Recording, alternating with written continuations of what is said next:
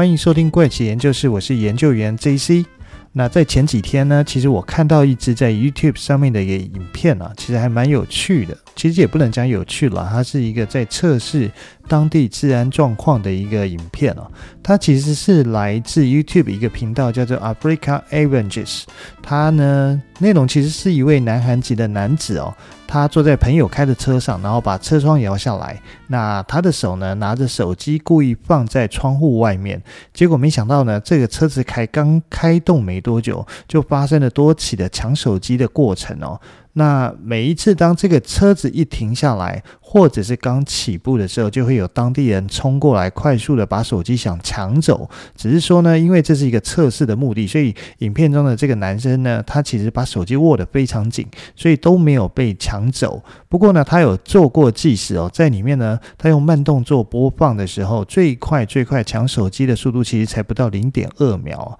所以其实大家可以想象得到，就是说，在当地他们要抢一个东西啊，他的动作是非常的快，而且一旦抢走，你可能就追不上他，因为他们就是马上就跑掉了。不过呢，因为这是一个测试，就前面也有提过，所以他一开始拿的手机其实是一般手机通讯行里面的模型手机，而不是真的手机。那看的这个影片哦，其实只是说，嗯，我们如果到了很多我们不熟悉的地方哦，可能会发生一些意想不到的事情。所以呢，在一个陌生的环境，其实可能要特别注意跟留意周遭的一些状况，或者是不要把值钱的东西轻易的就露出来在外面，在例如说拿在手上啦，或者是晾在身上之类的。不过呢，当地的这些人为什么要做这样抢手机的一个动作？其实。显而易见的一个道理，就是为了财，求财，而且他们是求不义之财哦，因为他们不想要透过自己的努力来换取收入，而是走抢劫这种犯罪的行为来获取财富的收入哦。我也曾经读过一篇文章哦，它其实是写的是二零一八年公布的一个犯罪白皮书的报告。报告中指出哦，凶杀案数量最高的一个国家啊，在全世界哦，其实是美国。那在美国呢，其实每十万人就会发生五点三起的凶杀案哦。第二名其实是法国，那是一点三件的比例。第三名是英国，是一点二件。然后在第四名是德国，一件。它刚好就是一点零件，所以其实可以看到越，嗯，就是所谓越先进的国家，其实它的在这种凶杀案的犯罪比例上反而是更高哦。那至于以治安非常良好著称的日本呢，它到底是有多少？它其实是只有零点二件。所以如果日本跟美国用这个比例是每十万人发生凶杀案件的一个比例来算的话呢，其实足足是差了二十六倍以上。但是如果我们不来看比例，而是看实际数据的话，就是实际的数量，那凶杀案第一名还是美国，它一年在二零一七年那一年呢，它全年有一万七千两百八十四件，而日本则是只有三百零七件，这个差距呢，就是更进一步的扩大到五十六倍之多。所以从这个数据来看，其实大家应该很容易想象，就是日本它真的是一个自然全球自然最好的一个地区之一啊。但是呢，它还是一年有三百零七件的凶杀案发生，所以代表说，其实呢，只是说它发生这种比较严重的一个犯罪行为相对比较少，但并不能说它就不会发生。在治安再怎么好的国家，都还是会发生致命的案件，所以真的是大家外出的时候，真的要特别小心啊。其实一般来说呢，会发生犯罪行为啊，就是。大多都是有他的一个目的哦，才会去驱动他去犯案。像一开始提到的这个，在非洲当地做手机测试被抢的测试哦，会来抢手机一定是想要再去卖卖掉手机，呃，换取现金嘛，牟利嘛。所以每一起的凶杀案哦，它的原因一定是包罗万象。举例像是求财，或者是有仇。那再来是可能是情杀等等等都有可能。今天其实想跟大家分享的一个故事，其实就是发生在日本的一个凶杀案件。这起凶杀案件呢，其实发生在距今二十七年以前哦，一直到现在它都还没有破案，也都还没有抓到凶手，也被称为日本的重大悬案之一啊。那这起凶杀案件就发生在日本著名的八王子市啊，它的整个案件的名称其实就是八王子超市入室杀人案件哦。它呢发生在二十七年前，也就是一九九五年的七月三十号。它所发生的地点其实就是在东京都下的八王子市哦。那八王子市呢，它其实距离东京市有四十公里，它的位置呢，其实是在东京市以西的地方啊。那八王子其实有五十万的人口，它不算一个非常小的一个城市啊。那它的周围跟八王子自己哦。算起来的话，它一共有二十三所大学，所以含留学生呢，在八王子这边，它就有十一万名的学生在这边就读。因此呢，它也是日本非常著名的学园都市哦。这样听下来，其实对八王子的印象哦，应该是一个书卷气息浓厚的城市哦。那到底是怎么样子会去发生这起悬案呢？其实这件案件呢，它是发生在八王子当地的一个叫做 Nape 的一个超市哦。那被害的正是超市里面的女性的夜班经理，就是晚班经理，跟两位在超市打工的两位女高中生哦，全部都是头部遭到枪击身亡。但是到底是谁会下这样子如此凶狠的一个手段，去将三位女性全部都这样子以类似行刑的方式谋杀呢？其实日本警方他们一直都有在持续追踪。各种可能的线索，可是呢，在每一次每一个线索呢挖到一个地步以后，就会排除这个人的嫌疑。所以最终呢，即便是到了现在，就是二十七年以后呢，他们还没有办法找到一个可以跟这个案件直接画上强而有力关系等号的一个凶嫌哦。他们呢，就是日本警方呢，甚至是有公告悬赏金，希望呢，任何知道这起案件的。任何线索的人可以来举报，让他们可以顺利破案了。不过，这起案件到底是怎么一回事呢？其实，在一九九五年的七月三十号那一天，正是周日，也就是礼拜天，也同时是当时的一个盂兰盆节啊。八王子的居民呢，他们也都很热情的参与这个。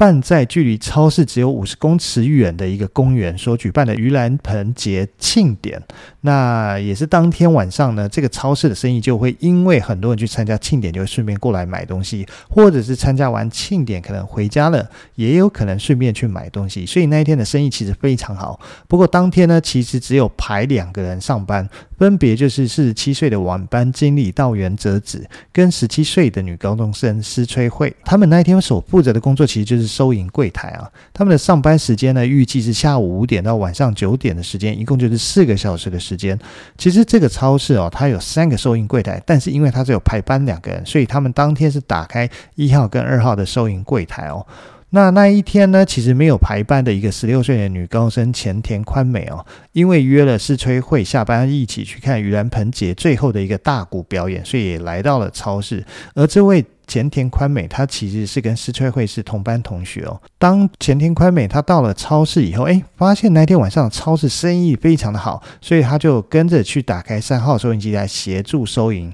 那希望说可以迅速的帮这个超市的客人解决收银购物的动作，那他们才有可能能够早一点准时下班再去看大鼓表演。不过呢，接下来我会先把道原哲子简称为哲子，思吹惠简称为惠，然后前田宽美。简称为宽美，这样子后面会比较好叙述哦。其实到了九点左右的时候呢，折子先关闭了他负责的收银柜台哦，他将收银机里面的收入哦，先拿到位在二楼的办公室进行清点哦，因为他想说他提早先去清算一个柜台的钱，接下来到时候只要再清点两个柜台的钱，就可以让大家早一点下班。不过，超市的二楼办公室呢，从超市内部其实是没有办法上去的，必须是从超市的一个侧门哦。超市的侧门出来其实是超市的一个停车场。那沿着超市的建筑物主体外面呢，其实有个楼梯可以上到二楼，再从二楼的门进入以后，才会是超市的办公室啊。不过当天哲子他上班哦，是有一位男性友人开车送他来超市上班。那目前我们先把这位男性友人称之为友人 A，而哲子也跟友人 A 约好了晚上下下班呢，再请有人 A 过来接他，他们要一起去喝酒聚会啊。那时间很快的就到了晚上九点，就是这个超市终于下班，终于关门了。所以惠跟宽美呢，也都将各自负责的收银机的收入哦，带上二楼的办公室去清点，希望之后赶快把它点完以后，就可以去看大鼓表演了。只是他们万万没有想到，那一天呢，其实不是这么顺利，就是清点完就可以下班，反而是迎来了一个恐怖的谋杀事件。而泽子在完成他超市的收入清点后呢，差不多呢就是在当天的九点十五分打电话给了友人 A，请友人 A 来超市办公室接他吧，就是他们可以下班一起去喝酒了。而友人 A 差不多在五分钟之后，就是九点二十分就到了停车场。那友人 A 就在停车场等泽子，等超过了二十分钟，还是没有看到泽子下来。所以呢，友人 A 就以为泽子自己先去了酒吧，就把车子开去酒吧。但是呢，有人 A 到了酒吧还是没有看到折纸。于是呢，有人 A 就问了酒吧的老板娘：“有看到折纸来吗？”但是答案是否定的。于是呢，有人 A 就请酒吧老板娘是不是可以陪他一起回到超市办公室，看看折子是不是发生什么事情。而酒吧的老板娘呢，也同意一起陪同前往超市办公室查看了一下状况。那于是有人 A 跟酒吧的老板娘他们就回到了超市的停车场。有人 A 呢，他就请了老板娘上去看看到底是怎么回事。结果酒吧的老板娘走上楼梯呢，到了二楼一转，就发现办公室的门竟然是没有锁起来的。那他就把它打开了以后，诶，可是他进去以后呢，看不到任何里面的一个状况，因为门口有一个类似玄关的柜子挡住视线了。于是。酒吧老板娘就下来，请有人 A 再一起上去看看是怎么一回事。接着就是有人 A 跟酒吧老板娘一同上到二楼办公室啊，可是他们万万没想到，一打开后看到的一个景象，竟然是三个人都倒卧在血泊之中啊！于是他们马上打电话报警。等到警方抵达后，进入勘查犯罪现场，发现哦，惠跟宽美是被胶带绑在一起，而他们的头部各中了一枪。而折子呢，则是被发现倒卧在保险柜旁边，那头部一共中了两枪，而且身上还有多处的伤痕。三个人都已经没有了生命迹象啊！但是呢，在办公桌上旁边的 memo 纸上面，其实却写着保险箱的密码，但是保险箱却没有被打开，而且后来经过清点，保险箱里面的钱财都没有任何的损失。所以，超市员工的这三位呢，绝对不会是因为为了要偷窃或抢劫而谋杀他们，所以警方推测这起杀人案件哦，很有可能是情杀或仇杀，整个侦办方向也往这个方向来前进哦。不过讲到这边呢，要先讲一个比较奇怪的地方，就是如果对日本人的一个文化有一点点了解，就会发现，其实日本是除了很在乎表面的文化以外呢，也是以一个不麻烦人就不要麻烦人著称的一个文化。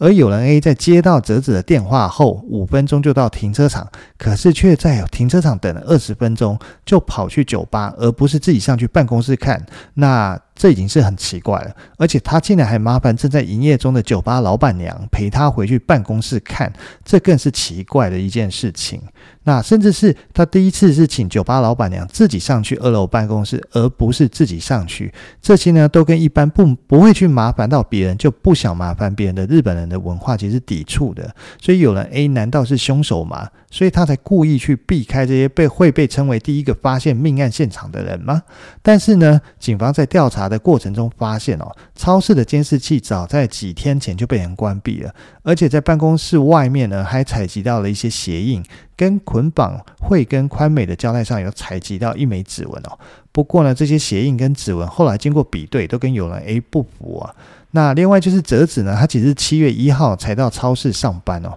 可是，在短短不到一个月的时间，他就当上了晚班经理，还知道保险箱的密码。所以警方认为呢，泽子可能跟超市的老板之间有暧昧的关系，他才会升迁的如此快速，而且还知道保险箱的密码。所以警方呢，也马上将超市的老板列入嫌疑人进行调查。那那一天呢，其实还是有一对情侣哦。他们跟后来跟警方通报，就是说他们在当天大概晚上九点十七分左右有路过超市，那他有听到五声的爆裂声啊，但他们以为是盂兰盆节的活动所释放的烟火声音，所以他们并没有放在心上。而警方呢，认为在犯罪现场啊，凶手一共开了五枪啊。为什么？因为除了呃两位高中生头上各一枪以外，折子身上也有两枪。那在保险箱上也有一枪被击发的凹痕。所以呢，一共是开了五枪在犯罪现场。这也跟这对情侣听到的五声爆裂声是相吻合的。所以警方判断啊，九点十七分可能就是凶手犯案的时间。但是有人 A 是在二十分抵达，所以呢，他们当然就会怀疑他是凶手。只是后面的一个调查，慢慢的排除有人 A 的嫌疑啊，而且发现了折子的背景其实有一点复杂，因为在来超市上班前哦，他曾经在俱乐部当过陪酒的小姐啊，所以可能跟一些黑社会的分子有过接触啊，因此警方推测很有可能是仇家找上门所犯下的凶杀案，只是说始终都没有办法找到更有力的一个线索来协助破案了。到了二零零七年啊，有一位叫做武田辉夫的男子啊，他前往海外贩毒被逮，而且被当地判处了死刑啊。结果这个结果是他原先所没有料到的，他为了希望能够躲开死刑啊，他向当地的警方提供一些讯息啊，希望来换取减刑啊。然后他就表示，他知道在一九九五年发生在日本八王子市超市命案的一些资讯啊，在得到他所说的资讯以后，当地警方就联络了日本警方啊，于是日本警方就飞去跟武田多了解相关的细节啊，武田就表示说，有一位外籍男子啊，在当年偷渡到了日本，然后在一九九四年的时候呢。那被依照非法入境遣返，但是呢，这位男子呢，在隔年，也就是一九九五年的时候呢，持了伪造护照再次入境日本，而且加入了日本当地的黑社会组织啊。后来，这位男子哦，在二零零六年的时候，以难民的身份哦，取得了加拿大的永久居留权了。于是，日本警方呢，就联络了加拿大警方，提出呢，要求引渡这位男子啊。但是因为证据不足啊，加拿大方面不同意引渡这个男子回到日本。最后呢，日本只能以伪造护照罪啊，再次的向加拿大提起引渡男子的要求。这次加拿大方面啊，同意要把这个男子引渡回日本，但表示呢，你们只能用伪造护照罪来起诉他，不可以用其他的罪名来起诉他。所以当这个男子被引渡回日本以后呢，他面对八王子命案的侦讯都是一概否认。所以最后，日本警方只能以伪造护照罪来起诉他，判刑两年，但是缓刑五年了。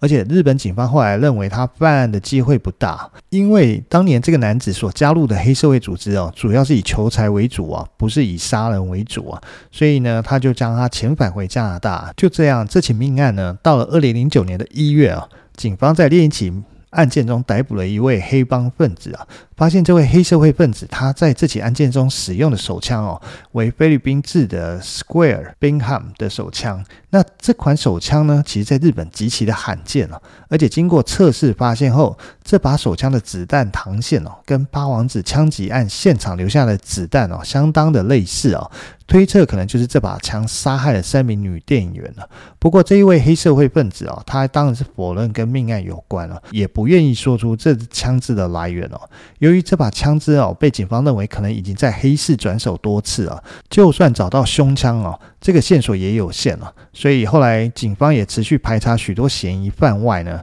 警方甚至祭出高达六百万日元的悬赏奖金，希望有人可以提供有力的线索，找出命案的真相啊。但是呢，最终还是没有得到任何有用的线索，所以这件事情又陷入了焦灼状态。最后，最后一直到了二零一五年二月哦，警方宣布哦，在当年用来捆住被害人的胶带上找到了那枚指纹哦，他们找到一个类似的指纹。日本警方在比对将近快要一千万笔的指纹资料后，找到了一个有八项特征吻合的指纹哦。那这个有八项特征吻合的指纹呢，其实是在二零零四年就被日本警方所收录到资料库里面的。这枚指纹的主人哦，其实是一位六十多岁的货车司机哦。那至于指纹中要有八项特征能够吻合的几率有多大呢？大概是一亿分之一啊，这差不多跟买乐透中大奖是差不多的几率啊。而且这位司机呢，他就住在多摩地区，也就是八王子附近啊。但是日本的法律有规定哦，要确认两枚指纹一致哦，你必须要达成十二项特征的吻合。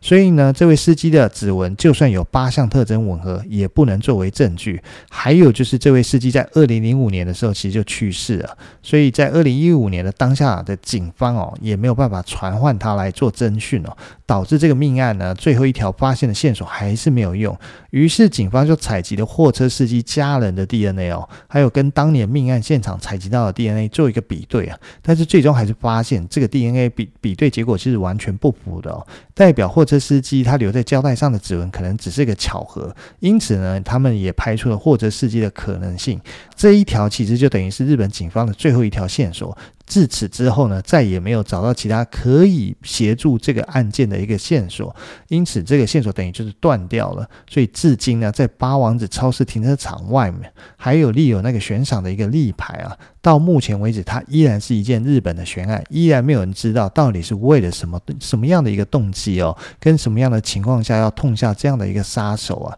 那这也就是号称日本目前几件重大的悬案之一啊。呃，其实今天时间也差不多啊，这故事其实也就是到这边就结束了，因为后面警方其实没有再找到新的线索，所以其实这个案件到目前为止依然还是个悬案啊。那我们就先到这边了，先跟大家说拜拜，我们下周再见喽，拜拜。